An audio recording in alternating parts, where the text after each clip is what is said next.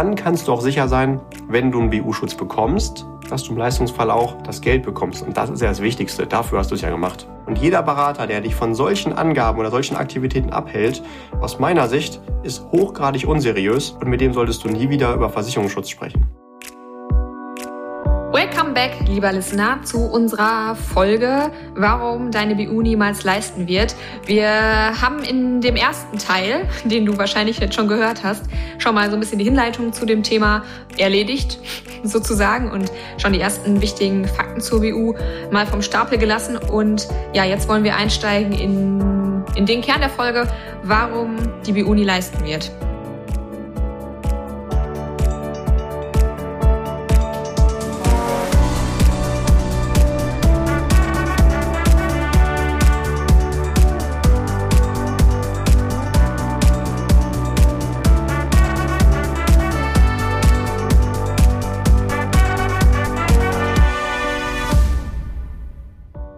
Ja, tatsächlich ist es meine persönliche Erfahrung, dass wirklich die allermeisten bestehenden BUs im Leistungsfall nie zahlen werden. Und da kommt natürlich sofort die spannende Frage, ja, aber warum ist denn das so? Das liegt tatsächlich daran, dass die Gesundheitsangaben, die man unter anderem ausfüllen muss bei der Antragstellung einer BU, also wenn man gerne eine hätte, wenn man in diese Party rein möchte, beim Türsteher, nicht korrekt ausgefüllt worden sind. Da sind Angaben drin, die nicht der Realität entsprechen oder nicht so beantwortet sind, wie die Gesellschaft das gerne gehabt hätte. Und damit gibt es eine sogenannte vorvertragliche Anzeigepflichtverletzung und damit muss die Gesellschaft dann auch nicht zahlen. Amelie, du als Juristin, da gibt's mit Sicherheit auch ein Fachwort auf äh, Chinesisch oder Lateinisch oder wie auch immer für. ja, es gibt die Culpa in Contrahendo, das heißt, ja, der, das Verschulden, bevor man einen Vertrag geschlossen hat. Und das ist natürlich nicht nur bei Versicherungsverträgen so, sondern auch bei anderen Verträgen, aber speziell jetzt hier. Und das bedeutet dann, das wirst du dann gerne wahrscheinlich auch nochmal als Juristin bestätigen, der zweite Vertragspartner muss dann die vertraglich zugesagte Leistung nicht mehr leisten. Ist das korrekt so formuliert? Ja, er kann dann zurücktreten oder auch kündigen. Klar, er hat dann einfach die Rechte, sich von dem Vertrag zu lösen, weil er ja eben nicht zu den Bedingungen zustande gekommen ist, wie sie, wie sie dachte. Und im schlimmsten Fall hat dann sogar die Versicherung bei einer BU die Beiträge einkassiert und sagt dann Tschüss, wir zahlen nicht und hat man nichts mehr von gehabt. Und das ist aus meiner Sicht viel, viel, viel, viel schlimmer, als wenn man keine BU gehabt hat. Weil dann weiß man wenigstens, dass man keine hat. Hast du eine BU, gehst du davon aus, dass die auch zahlen wird und hast ein gutes Gefühl. Du hast natürlich so gesehen, bis du sie brauchst, immer bezahlt für ein gutes Gefühl. Aber das war sofern ja auch ein Selbstbetrug. Und das macht keinen Sinn. Also entweder du hast dich bewusst dagegen entschieden, eine BU zu haben und hast keine. Oder du entscheidest dich bewusst dafür und dann sollte es aber auch sein, dass alle Aspekte, die dazu beitragen, dass die auch zahlen werden, seriös, sicher und gewissenhaft so beantragt worden sind, dass du auch sicher sein kannst, wenn du sie brauchst, dann hast du sie auch was. Und nutzt dir einen Regenschirm, den du dabei trägst. Wenn es regnet und dann spannst du ihn auf und dann hat der lauter Löcher und du wirst trotzdem nass. Macht ja keinen Sinn. Nee, dafür ist er nicht da. Das ist so wahr. Hast du mal ein Beispiel aus der Praxis? Ja, mir fallen spontan zwei Beispiele aus der ganz jüngsten Beratungspraxis ein. Die teile ich gerne mal. Ein Fall, da geht es um einen jungen Mann in der Beratung und unter anderem kamen wir natürlich dann auch, obwohl es nicht das Lieblingsthema ist, habe ich ja schon gesagt, zum Thema Versicherung und Versicherungsschutz und im Konkreten dann für das, zu dem Thema BU, weil eigentlich geht es ja lieber um Vermögensaufbau, Altersvorsorge, Erreichen der finanziellen Freiheit, da Pläne schmieden. Also kurz gemacht, der Gute hat mal in der Vergangenheit die Diagnose ADHS gehabt und die ist jetzt nicht so ausgeprägt, als dass es jetzt noch jeden Tag äh, Einfluss auf sein Leben hat, aber die Diagnose gibt es immer noch. Und er hat auch Bluthochdruck und hat eine BU. Und äh, jeder, der sich auch nur ein bisschen mit dem Thema BU auskennt, weiß sofort, da stimmt irgendwas nicht. Der kann eigentlich gar keine BU haben. Sicherheitshalber habe ich dann nochmal bei allen führenden BU-Gesellschaften, wo man also gerne eine hätte, nachgefragt, würdet ihr so ein Gesundheitsbild versichern? Und wirklich unisono kam das Feedback, nein, würden wir ablehnen, wenn ein Antrag bei uns eingehen würde. Trotzdem hat er eine. Ein bisschen recherchiert. Ja, die BU hat ihm vermittelt, ein guter Bekannter der Familie aus der Nachbarschaft. Ich lieb's. Ja, scheinbar kein Einzelfall, genau. Also ich kenne das auch häufiger und scheint dann bei dir in den Beratungen auch aufzukommen. Und wenn das aber natürlich der gute Bekannte macht, dann ist das trotzdem was Gutes. Ich habe dann tatsächlich, um dem Guten das ein bisschen zu erklären, erstmal gesagt, komm, zeig mir mal die Durchschrift von dem Antrag. Hatte er nicht mehr, haben die meisten nicht, ist nichts Schlimmes. Kann man dann einfach bei der Gesellschaft anfordern, haben wir gemacht, reingeguckt und da sind diese beiden Diagnosen weder ADHS noch Bluthochdruck äh, angegeben gewesen. Also alle Gesundheitsfragen sind angekreuzt mit Nein, ich bin gesund. Und jetzt bin ich natürlich bei dem damaligen Vermittlungsgespräch oder Verkaufsgespräch. Ich nenne das immer gerne wirklich Vermittlung und äh, Verkauf und nicht Beratung, weil sowas ist keine Beratung, sondern das ist, wenn man es genau nimmt, sogar Betrug. Auf jeden Fall, ich bin nicht dabei gewesen. Aber zu oft wurde mir schon berichtet, ja, ähm, da war dann die Frage zum Beispiel nach Herz-Kreislauf-Erkrankungen und habe ich das gesagt und hat der Berater gesagt, ach ja, nee, geht's dir heute gerade gut? Jo, dann brauchen wir das gar nicht mit angeben. Und das führt dazu, dass natürlich der Berater weiter in der Sympathie des Kunden, ich korrigiere, korrigiere mich, Entschuldigung, es ist kein Berater, sondern ein Verkäufer, dass der Verkäufer in der Sympathie des Kunden weiter steigt, weil juhu, bei allen anderen Gesellschaften müsste ich das eigentlich angeben, und ich, das ist natürlich kein cooles Feedback, dass man sowas nicht bekommt. Also das ist wie wenn du bei der Party nicht reingelassen wirst, dann fühlt sich das ja an wie, hm, du siehst echt richtig unattraktiv aus. Das will man ja nicht. Der Türsteher, der einen reinlässt, ist natürlich der sympathische. Der Punkt ist aber, trotzdem sind die Gesundheitsfragen falsch beantwortet. Merkt man aber natürlich erstmal nicht, weil man ja keinen Leistungsfall hat. Weil erst im Leistungsfall würde geprüft von der Gesellschaft, wurde das richtig ausgefüllt. Und dann sagen die hinterher, nee, das zahlen wir nicht. Zweiter Fall, auch vor kurzem erst passiert.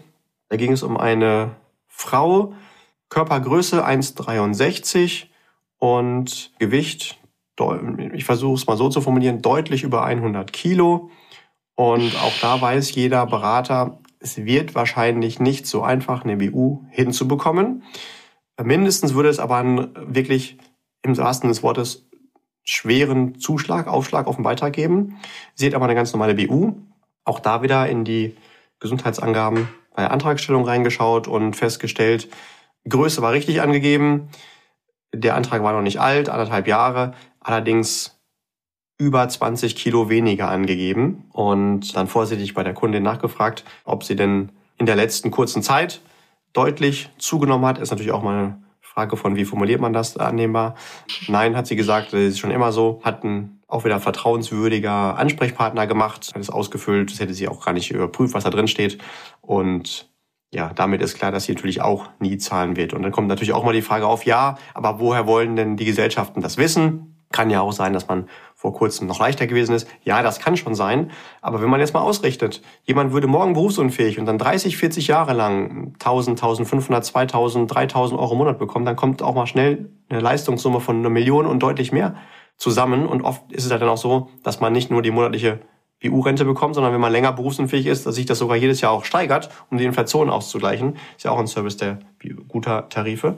Dann ist das schon nachvollziehbar, dass eine Gesellschaft nur mal ganz kurz recherchiert und vielleicht auch mal 10, 20, 30, 50.000 Euro in wirklich gewissenhafte Detailrecherche, teilweise sogar über Detektive, investiert, um diese große Zahlungssumme dann abzuwenden, gerade wenn es verdächtig ausschaut. Und die Frage ist ja, wie findet man das raus? Jeder ist regelmäßig beim Arzt und das wird dokumentiert. Und das wird auch mit der Krankenversicherung abgerechnet. Das heißt, die können nicht nur beim Arzt nachfragen, sondern auch bei der Krankenversicherung.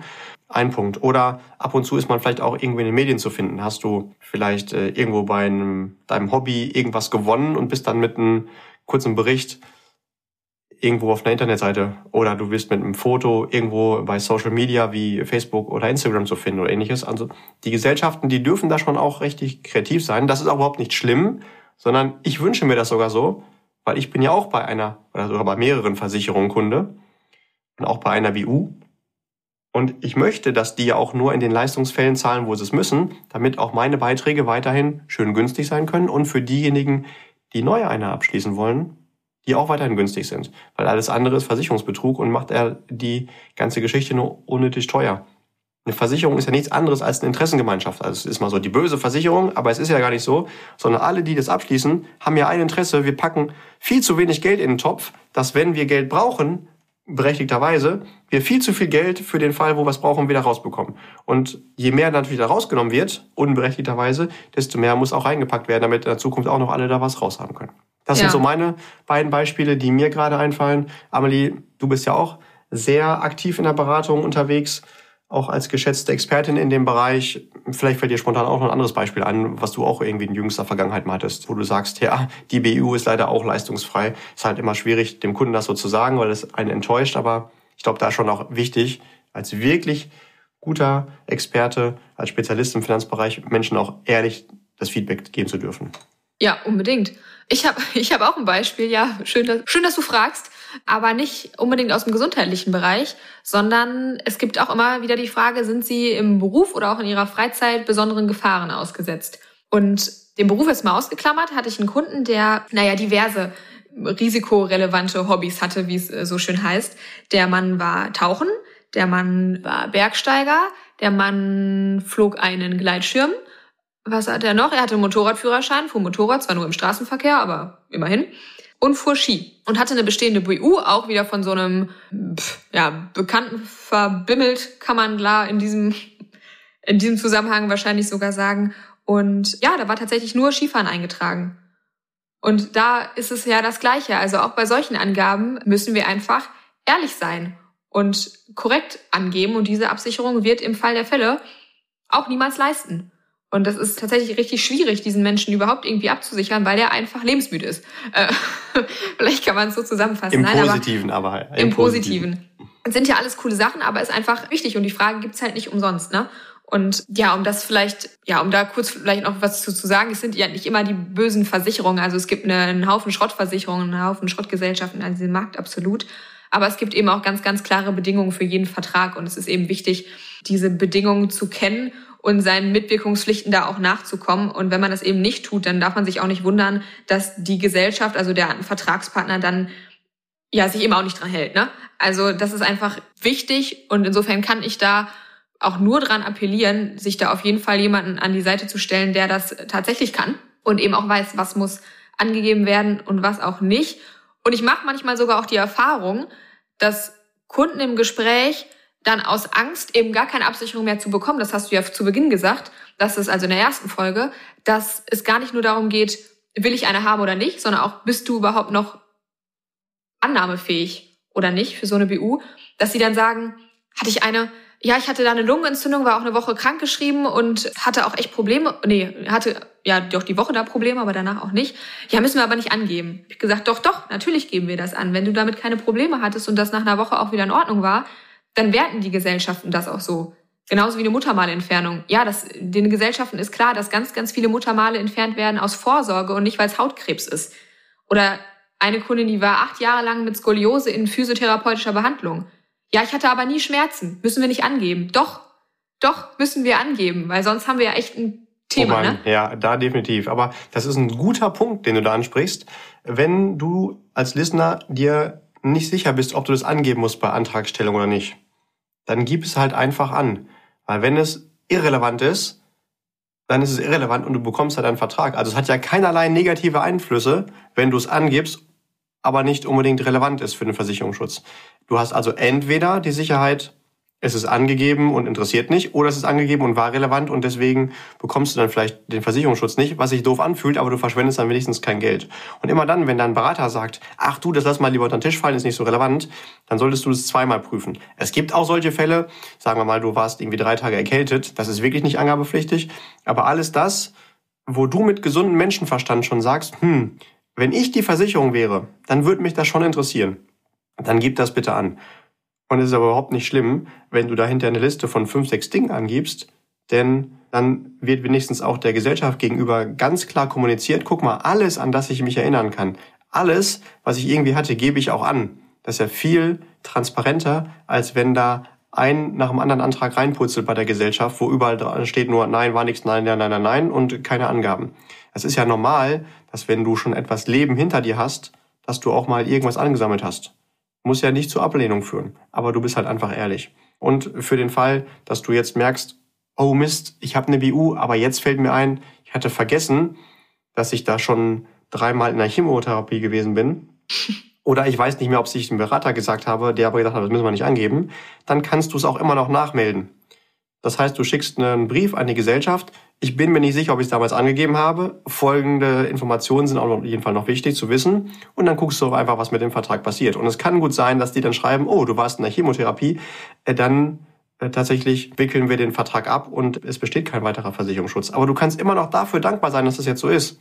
Weil ab jetzt verschwendest du kein Geld mehr. Und jeder Berater, der dich von solchen Angaben oder solchen Aktivitäten abhält, aus meiner Sicht, ist hochgradig unseriös und mit dem solltest du nie wieder über Versicherungsschutz sprechen. Hast du eine Vermutung, warum die Anträge so oft falsch sind? Also einfach wirklich nur, weil man es nicht besser weiß? Die Fälle gibt es mit Sicherheit auch. Aus vielen Dialogen mit ganz vielen verschiedenen Versicherten habe ich bisher immer in den allermeisten Fällen rausgelöst, der Fehler liegt nicht bei den Kunden, sondern bei den Vertretern, Vermittlern, Verkäufern, wie auch immer wir sie nennen wollen, weil wir da einfach einen krassen Interessenkonflikt haben. Kommt der Antrag nicht zustande, dann ist natürlich der Kunde erstmal beleidigt und ein Berater hat viel lieber einen glücklichen Kunden. Man muss aber auch wissen, der Berater bekommt natürlich eine erfolgsabhängige Vergütung. Das heißt, er verdient nur dann Geld, wenn der Vertrag zustande kommt. Der möchte das so schnell wie möglich haben und so sicher wie möglich. Viele Angaben bedeutet erstmal, es dauert ziemlich viel Zeit. Der Kunde könnte auch Fragen stellen und vielleicht habe ich mir den Termin zu kurz gelegt und hinterher verdiene ich gar kein Geld damit. Das ist kein, keine wirklich glückliche Ausgangssituation. Warum? Weil der Kunde ist glücklicher und der Berater bekommt sicher und schneller seine Provision. Führt beides dazu, dass man die Angaben auch falsch ausfüllen kann, so möchte ich es mal formulieren. Hinterher in der Realität ist es so, wenn der Antrag eingereicht wird und es ist eine Falschangabe drin, das hatten wir gerade schon ganz kurz, es wird halt einfach bei der Gesellschaft nicht geprüft. Warum sollten die es auch tun? Weil die sagen, ja, bitte füll's ehrlich aus. Die prüfen das erst im Leistungsfall. Das führt dazu, dass das in den allermeisten Fällen auch nie einer merkt. Denn Gott sei Dank werden ja weniger Menschen berufsunfähig als Menschen, die das in Anspruch nehmen. Das Verhältnis ist ungefähr 1 zu 4, roundabout. Das heißt, wahrscheinlich sind 75 Prozent der Fälle, wo Verträge falsch ausgefüllt sind, so, dass die bis zum Ende durchlaufen und es keiner merkt. De facto sind sie aber wertlos. Und das würde ich schon echt versuchen zu vermeiden wollen, wenn ich ein Versicherungskunde wäre, so einen Vertrag zu haben. Denn aus meiner persönlichen Sicht leisten dann die Versicherung zurecht und geben dann kein Geld, wenn man es aber eigentlich braucht. Mhm. Und das führt dazu, dass ich gerne den Satz sage, über 90 Prozent der Menschen, ja, nennen wir es mal Menschen, die in der Finanzbranche arbeiten, egal ob jetzt als Versicherungsmenschen oder Bankmenschen oder irgendwelche anderen Finanzberater, haben keine ehrliche Daseinsberechtigung aus Sicht des Kunden, weil da so viel falsch gemacht wird und so oft auch bewusst, dass es einfach nicht cool ist. Also, wenn du einen Ansprechpartner hast im Bereich Finanzen, lieber Listener, ist die Wahrscheinlichkeit schon wirklich hoch, dass da irgendwo Optimierungsbedarf ist. Und gerade im Bereich BU ist das so oft der Fall. Das ist aber natürlich verständlicherweise ganz oft schwer annehmbar, weil wenn eine persönliche Beziehung zu dieser Person besteht, ist vielleicht ein Bekannter, ein Freund, ein Nachbar oder jemand aus der Familie, ich habe es auch schon gehabt, äh, tatsächlich zwischen Geschwistern oder Eltern-Kinder-Beziehungen, dann sagt man, ja, das kann vielleicht sein, aber bei mir kann ich das ausschließen, weil das ist ja mein Bruder oder das ist ja mein Nachbar oder mein bester Kumpel. Das kann schon so sein, dass man diese Person emotional sehr schätzt. Das heißt aber noch nicht, dass das immer alles sauber gemacht ist. Und spätestens, wenn man sagt, bei mir kann ich es ausschließen, dass das so ist, dann sollte man doppelt hingucken. Meine persönliche Erfahrung. Ja, das ist einfach wirklich keine coole Sache. Nee, absolut ja, und, nicht. Ja. Und wenn man dann feststellt, da ist irgendwas nicht so ganz sauber gelaufen, dann ist ganz klar mein persönlicher Rat, mit dieser Person spreche ich über gar nichts mehr im Bereich Finanzen, Versicherung, Absicherung. Mit denen kann ich gerne noch über Hamsterzüchten sprechen oder ich spiele mit dem weiter Fußball oder ich esse mit dem leckeren Kuchen. Aber aus meiner Sicht haben die sich da ganz klar deklassifiziert, in irgendeiner Art und Weise noch was zu tun. Oft sehe ich das, ja, dann ist das halt mit der BU doof gelaufen, aber die anderen Versicherungen habe ich dann auch dann da. Ja, also das ist natürlich eine persönliche Philosophie, muss jeder selber wissen, aber jemand, der aus meiner Sicht mich nachweislich nicht kompetent oder sogar vielleicht sogar wissentlich falsch betreut hat, zu seinem eigenen Vorteil möglicherweise sogar auch, mit dem will ich da gar nichts mehr zu tun haben. Ja, absolut, weil es ja auch wirklich um Geld geht, ne? Das darf man ja auch nicht vergessen. Wie gesagt, so eine BU kostet eben auch ja teilweise sogar richtig Geld. Hast du irgendwie einen, einen krassesten Fall? Also du hast zwar gerade schon so ein bisschen Einblick gewährt, aber gibt's gibt's irgendwie eine, eine besondere Erinnerung, die du noch hast?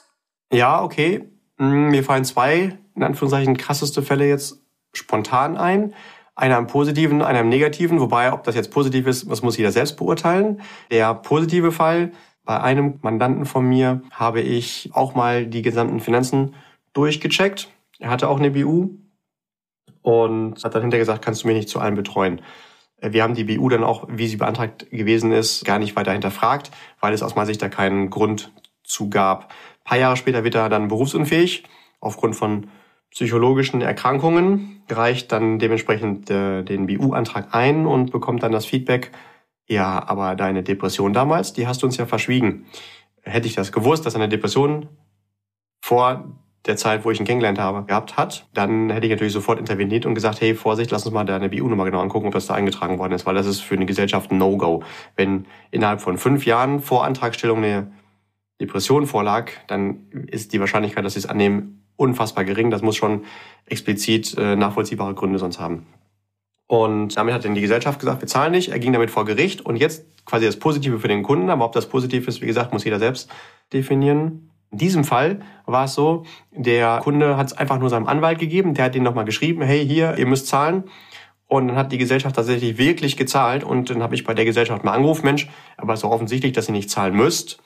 Warum macht ihr das? Und dann hat mir der Ansprechpartner tatsächlich wirklich gesagt, wir wissen, dass wir nicht zahlen müssen. Wir wissen auch, wenn wir vor Gericht gehen würden, würden wir da Recht bekommen. Aber zu oft steht aktuell irgendwo in den Medien oder in irgendwelchen Berichten, da zahlt schon wieder eine BU nicht. Und wir haben einfach keine Lust auf diese Schlagzeilen. Das wirkt sich nicht gut auf unser Business aus. Und das finde ich schon wirklich krass, Ach, krass, dass die lieber mhm. sagen, mhm. wir zahlen, obwohl wir es nicht müssen, einfach damit wir nicht negativ in den Medien sind. Deswegen bist du ja nicht positiv in den Medien. Äh, wird ja nirgendwo auf eine große, bekannte mhm. Buchstaben, vier Buchstaben Zeitung auf die erste Seite fett gedruckt.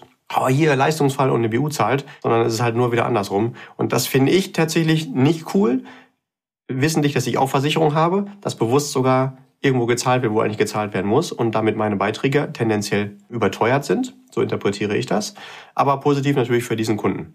Also ja, das war für mich so ein krasser Fall. Aber bitte jetzt nicht falsch interpretieren, wenn irgendwo jetzt beim Listener auffällt, oh, ich habe da mal was verschwiegen dann setze ich jetzt auch auf so einen Fall oder ich gebe bewusst bei einer neuen Beantragung auch Dinge nicht an. Das soll auf gar keinen Fall der Aufruf dazu sein und ich würde es auch eher als Ausnahme interpretieren.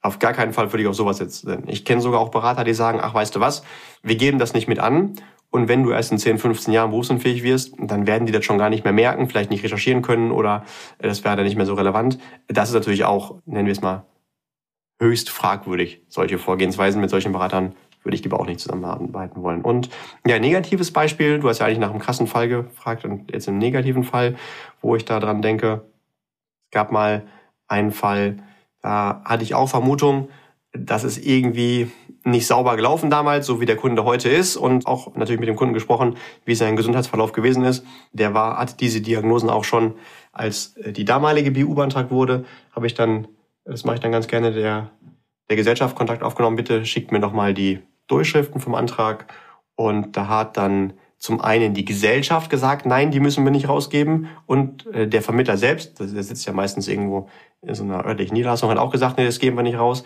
was natürlich falsch ist. Das wirst du als Juristin auch wieder bestätigen. Nach datenschutzgrundlegenden Vorgaben muss jeder, der über jemanden Daten gespeichert hat, die auch auf Verlangen raushändigen. Aber rausgeben oder aushändigen heißt es, glaube ich, richtig haben die in, in, diesem Fall beide nicht gemacht. Also vom Vermittler kann ich ja noch nachvollziehen, wenn der auf einmal ein komisches Gefühl kriegt und merkt, oh, da habe ich irgendwie Mist gebaut damals. Jetzt merkt es einer, das habe ich übrigens häufiger. Aber dass das die Gesellschaft selbst nicht macht, das war eine Gesellschaft, äh, die eh nicht den besten Ruf hat, aber hat es damit nochmal bestätigt und das fand ich halt dann schon richtig krass und hat natürlich auch gereicht, um den Kunden zu sagen, ja, was meinst du denn mit unserer Vermutung, die wir haben und dem Verhalten jetzt von Vermittler und Gesellschaft, äh, wie wahrscheinlich ist, dass da irgendwie was falsch gelaufen ist. Ne? Dann hatten wir wenigstens die Chance, das noch wieder gut zu machen und wir konnten dann auch für ihn eine sogar attraktivere, bessere und sichere Lösung dann auch finden. Das finde ich ist schon ein echt krasser Fall, dass dann auch da wirklich, wenn man mal nachforscht, ganz oft auch richtig so ein, nennt man das vielleicht Ameisenhaufen wild gemacht wird.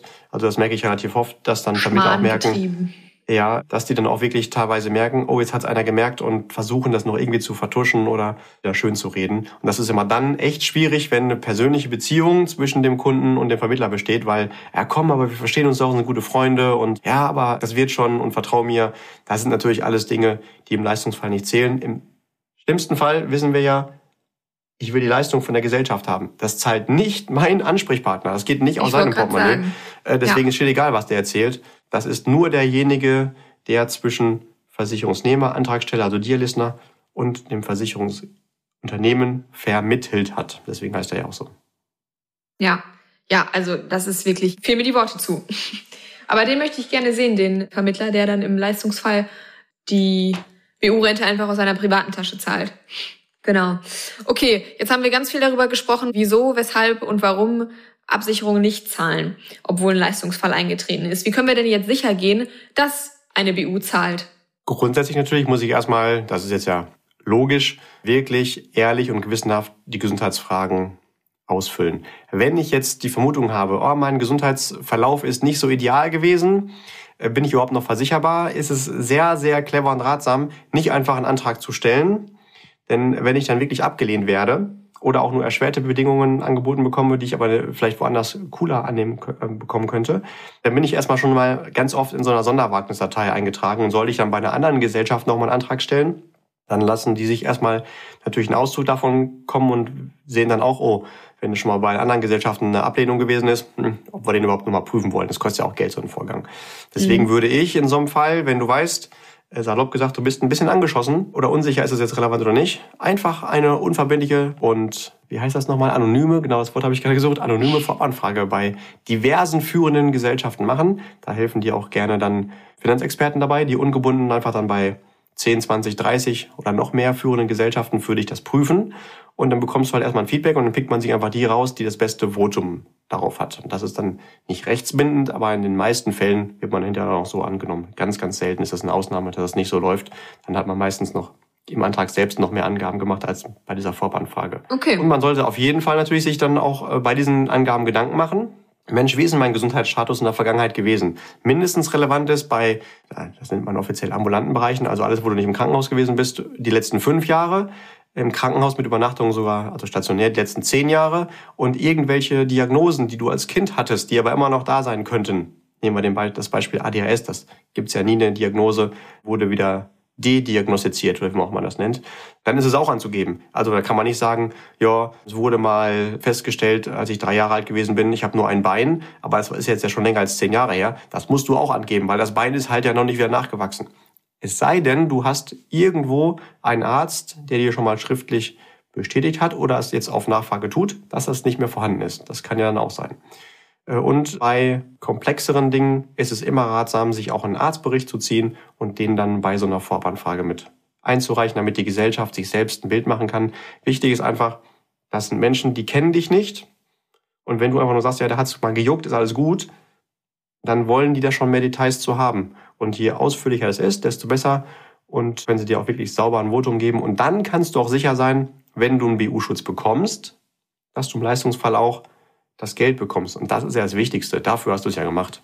Absolut. Und wenn ich jetzt schon eine BU habe, wie kann ich damit sicher gehen, dass sie zahlen wird? Erst machst du dir Gedanken, wie ist denn mein Gesundheitsstatus wohl gewesen, die letzten zehn Jahre vor damaligen Abschluss. Und dann schaust du in der Durchschrift, welche Angaben habe ich gemacht? Oder wenn du sie nicht mehr hast, dann bittest du halt nochmal einen Ansprechpartner, beziehungsweise besser die Gesellschaft selbst, die ist ein bisschen unemotionaler an solchen Dingen, dir das nochmal zukommen zu lassen. Ein guter Punkt ist einfach, dass du da äh, dich meldest und sagst, ja, ich mache mir gerade nochmal Gedanken über meine Finanzen und wollte einfach nochmal, weil ich es gerade nicht mehr wiederfinde, die Abschrift von dem Antrag haben, bitte nochmal zusenden.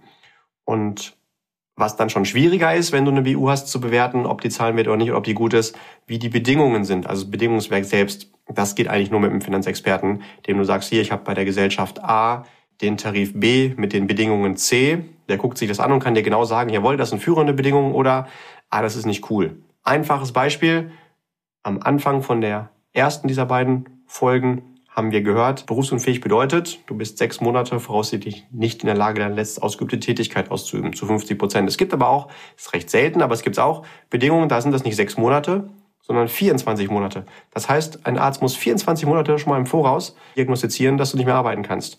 Wenn du dann beispielsweise einen Burnout hast und 10, 12 Monate mal nicht mehr arbeiten kannst, dann wird die niemals leisten. Sowas ist schwierig selber herauszufinden. Das schnappt dir einfach einen Experten und der checkt das dann für dich. Wenn du da irgendwo unsicher bist, ob du es mit einem Experten zu tun hast oder nicht, komm gerne Listener auf uns zu und dann gucken wir in deinem persönlichen Umfeld, wen können wir da dann mit guten Gewissen weiterempfehlen. Wir sind ja, Amelie, du und ich, beide ganz gut vernetzt. Witzig, dass du das gerade sagst mit dem Prognosezeitraum, weil genau das ist mir gerade auch noch in den Kopf geschossen, dass ich auch schon gerade bei den Beamten, da gibt es auch einen bekannten Versicherer, der gerne drei Jahre Prognosezeitraum hat und dass dir der Arzt bestätigt, dass du drei Jahre lang deinen Beruf nicht mehr ausüben kannst, naja, kann man sich ja mal überlegen, wie krank man da sein muss. Also in meinen Augen muss man da behindert für sein. Das kann natürlich passieren, da, wenn dir das Bein abfällt, dann ist das schon so. Das, das kann passieren, ja, ja. Aber die Eintrittshürden sind natürlich viel, viel höher. Ja, und der Klassiker, zum Beispiel Psyche, kann auch sein, dass du drei, fünf oder zehn Jahre nicht arbeiten kannst, aber du bekommst es im Voraus nicht vor drei Jahre aufwärts bestätigt, sondern immer wieder ja. für ein paar Monate nur. Und ja. dann wird die halt einfach nicht leisten.